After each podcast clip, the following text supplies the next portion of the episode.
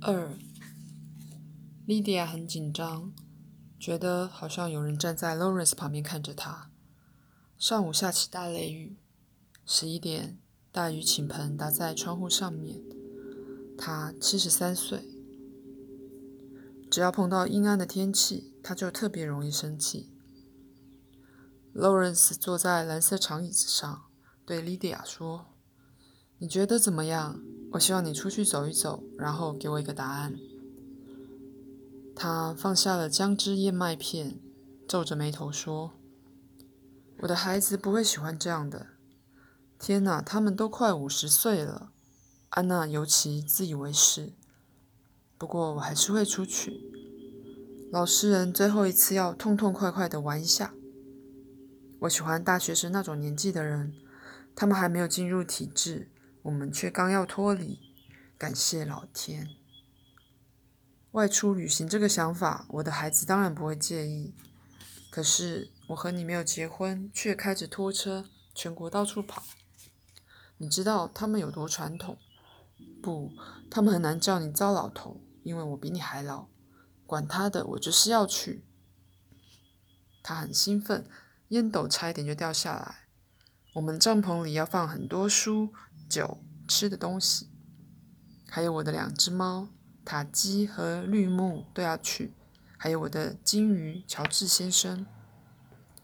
他咕哝地说：“两只猫再加上乔治先生。”莉迪亚想哭，但是没哭出来。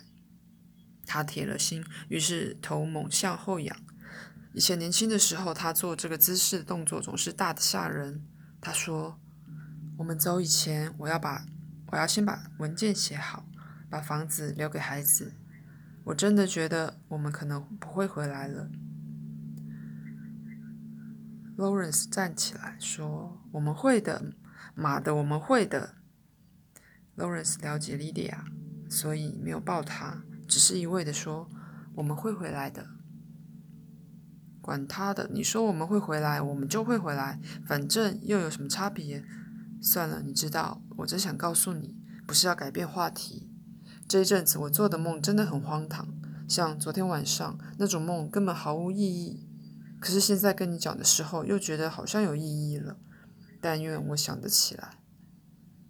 Lawrence 说：“你这样讲话哈，让我很肯定，我以前就认识你。你比我大十五岁，对不对？可是奇怪的是，我一直觉得你比我年轻。”他轻描淡写的说：“我亲爱的，在世人的眼光里，我们可是很奇怪的一对。但最重要的是，从没有人真的认为自己会变老。老总是好像来得很突然，所以世人总是有点因你变老而恨你，不论你变得老的优雅与否。变老总不是什么有礼貌或有品味的事，你不能怪那些年轻人。”因为我们自己年轻时的感受也一样，很糟糕的。因为在某一方面，我从来没觉得比现在更自由呢。Loris 说：“你看起来比实际年龄年轻十岁。别耍嘴皮了，告诉一个女人她看起来是像六十三岁，不像七十三岁，不会得到她的好感的。你要是聪明一点的话，就不要说话。”就一种我们绝对不了解的原因而言，我知道老对男人是很糟糕的事，对女人却是不可原谅的罪。但我最好还是不要讨论这件事。他喝了一小口酒。确实，我想，如果光线好，我又愿意化妆的话，我看起来也许就和你差不多。但实际上，我却像是一个瘦弱的男生突然老了一样，白发跑了出来，一张脸瘦了下去。还不相信？怎么会这样？当然，我现在就是这副模样，这副模样就是这副模样。比如说，我不会想去染头发，在某一方面来说，七十三岁头发才开始变白，他妈的已经是很幸运了。Lawrence 一直没有讲话，这时才说：“如果医生说的没错，我的心脏突然一下子……”如果是这样，我就开始展开我们的计划。这件事我也不知道自己可以坚持多久。我很清楚，我已经面临我的面临我的第一阶段。现在大致上虽然只是暂时，但我的记忆很应该还好。只是你永远不知道能维持多久。如果我的记忆不好了，那你就继续我们的计划。如果我连自己的诗都背不起来，我就知道不对劲了。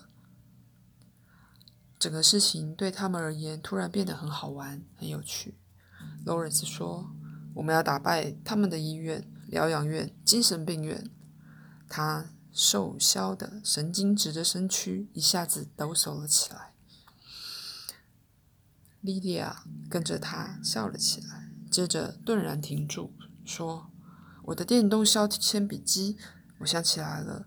我梦见我八年级时的教室，里面只有我的电动削铅笔机。这当然很荒唐，他们那时候没有这种东西。我不知道这个梦是什么意思。”七号对赛说：“这是一个梦，渗漏到另外一个梦的状态。他们挂在窗外两片绿叶上面，绿叶在风中抖动。”赛说：“你听到削片削铅笔机的事情没有？那就是你没有发现的错误。”七号笑咧了嘴。等一下，莉迪亚说：“在梦里，我是个男人，很年轻。”奇怪，不知道哪一部分是那一部分是怎么回来的。Lawrence 皱起眉头说：“不要质疑梦里面神旨的讯息。”他很认真的说：“你会发现他们的意义的。”莉迪亚说：“不要这么说嘛，我会很紧张。你看外面这些树叶多么清脆，多么……”小心！天哪，我真希望这个鬼暴风赶快停止。洛伦斯说：“雨水打在拖车顶上就不一样了。”莉迪亚对洛伦斯笑了笑。他已经把他的皮革店收起来了，不做了，把他的露营拖车装潢了一番。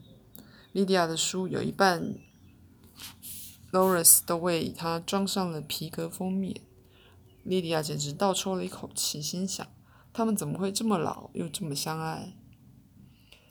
莉迪亚说：“我做的梦里有一个人在考试，我刚刚一直在想我的书，现在想起来了，是我啊，亲爱的莉迪亚，我们两个人都在考试。”七号已经要把这句话传给莉迪亚了，可是赛在旁边轻声提醒他说：“记住，不要催他。”树叶在风中飞扬。七号用心感受了一下这风的独特，因为赛说：“好了，我们该走了。考试的第一部分只允许我们看一下。”二十三世纪，Brutal 暗地里渴望自己是女孩子，因为女孩子比较会表现自己。然而，他现在却和他的父亲住在一种圆球状的屋里。只能以完全无害的嗜好来满足自己。他很渴望看到一些绿的、很自然的、会成长的真实的事物。事实上，这种欲望实在太强烈了。他已经决定起而行。他急切地说：“我们当然可以找一个小空间，然后弄一个自然的小农庄。整个计划大概只需要一个球形屋，它会自给自足。应该有谁会允许我们？”他父亲米西亚皱起眉头说：“生命是会成长的，那种生命充满了野性，不会停下来，只会一直成长。为了发展我们能力范围内的人工环境，我们已经花了两个世纪。如果现在你把自由加在那种生命上面，大家就会一直生小孩。你会在六十岁或七十岁就死去。”我们的生活方式是平衡的，但是我无法期望十六岁的你了解这种事。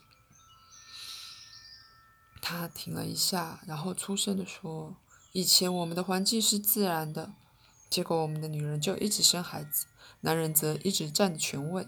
除此之外，关于那个时代，我想不到什么好事情。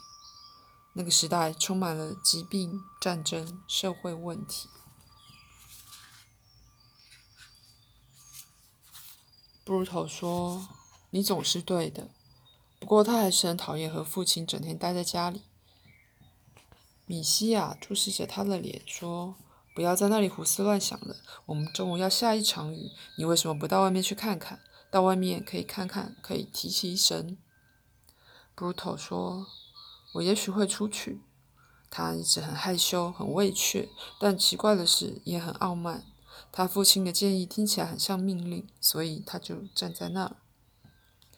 米西亚不高兴地说：“快中午了。”布鲁托皱起眉头，从他们那个巨大的球形屋走出去。他站在塑胶人行道上，抬头看那些塑胶树。从他的脚上看出去，就是地球所在。谁知道现在那边怎么样了？没有人知道。他想，现在除了科学的研究，已经没有人会去那里了。雨来了，他不再想这件事情。下雨通常会使他高兴，但是现在他只觉得沮丧。这场雨会很温和的下个十五分钟，雨水流进水管里面，过滤，然后再储存起来。接下来明天就轮别的地方下雨。他小时候就有一张下雨时刻表。那时候他都知道什么地方什么时候会下雨。他们家这个区总共有十五个单位，人口一百多万。一下雨他就很兴奋，跑上人行道跟着雨起舞。他抬起头来，眯着眼睛看天空，天空有三片云飘过去。每次下雨都会有三片云飘过去。如果你不知道这里的人造天空只有八分之一里高，或者像他一样一直想忘记这一点，你大可想象这些雨还有这些云都是真的。他想，已经够真了，只差是人造雨，并且是人工调节而已。他一直皱着眉头，不过想到这里就笑开了。他想象自己有一天看到了四片云或者两片云，这会叫大家都兴奋莫名的。但是这些雨的确是从天上的浮尘落下来的，云不会多也不会少。他几乎想哭，但是想到自己的年纪就算了。他想，真正的洪水或者暴风，不知道是什么样子。想到这里，光是激愤的情绪就让他眼睛闭了一分钟。他曾经在显微影片中看到古代真正的天灾，那种释放了自然力量的天灾。他现在想象的是，黄滚滚的洪水从真正的河流奔腾而出。倾盆大雨夹带着巨大的力量，还有可以把整个世界吹散的强风。可是地球还是活下来了，地球就在他脚下那一方，而且不论对人方便或不便，还是有那些巨大的气候变化，那些冷与热。如果能够活在大自然里，想到这里，他屏住呼吸，简直快要闭气了。和大自然对抗，不知道会有多刺激。要真正的暴风雨，从不知道哪里，从他自己，从大自然而来，沉降到满是泥土、虫子、树根的真正土地上面。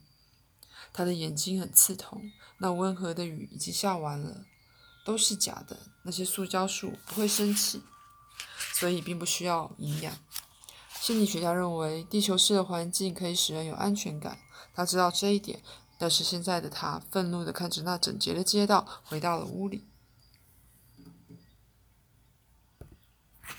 米西亚在等他。他说：“你没有办法在单位里面创造自然的生活生命条件，这个你也知道。不要自找麻烦了，要么就要到地球去。”布鲁托说：“是有人去啊。”他垂着眼睛，脸都红了。可是他们没有住在那里。有显微影片里有说，历史学家下去了，科学家也下去了。他们必须去修理那里的仪器。那又怎么样呢？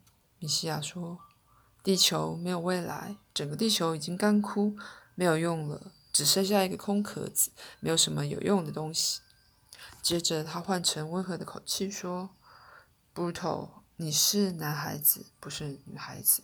你的机你的机会确实没有他们多，可是你在这里还是有很多机会。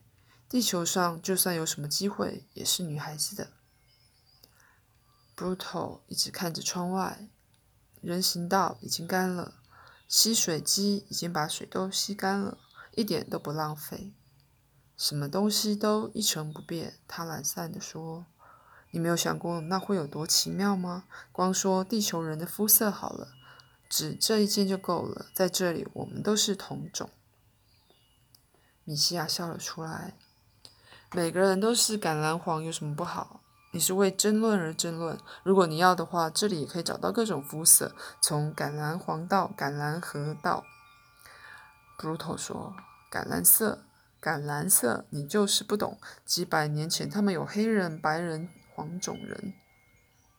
米西亚厌倦地说：“可是他们却互相打仗，现在反而少了一件事可以打仗，种族已经消失了。这有什么不好？你能不能不要再和我辩，找一件有意义的事情做做呢？”布鲁头点点头，他顿时了解，他的父亲已经结束了他们的争论。他父亲要他去做一点有意义的事。他就去做。他会到地球去，他要在那里弄一个古代的农庄。他不再只是梦想，然后一再受挫。他要起而行。有一天，他要站在真实的土地上，天上下着真实的雨，然后这一切都会像做梦一样。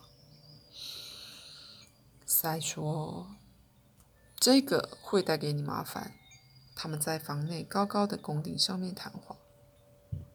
七号说：“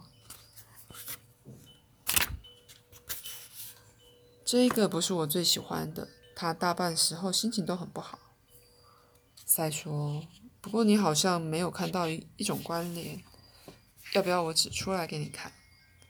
七号说：“不要，请再给我一次机会，我不要再有什么问题了。”他把整个情景重新看了一遍。其中包括 Brutal 用心电感应传给他的意念，然后他脸红了起来。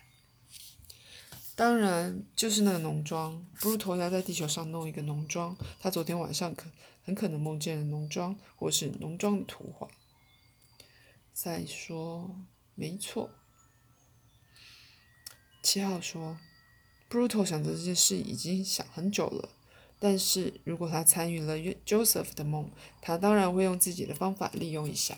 你知道，在某一方面，他比 Lydia 还要老，他自己也这样认为。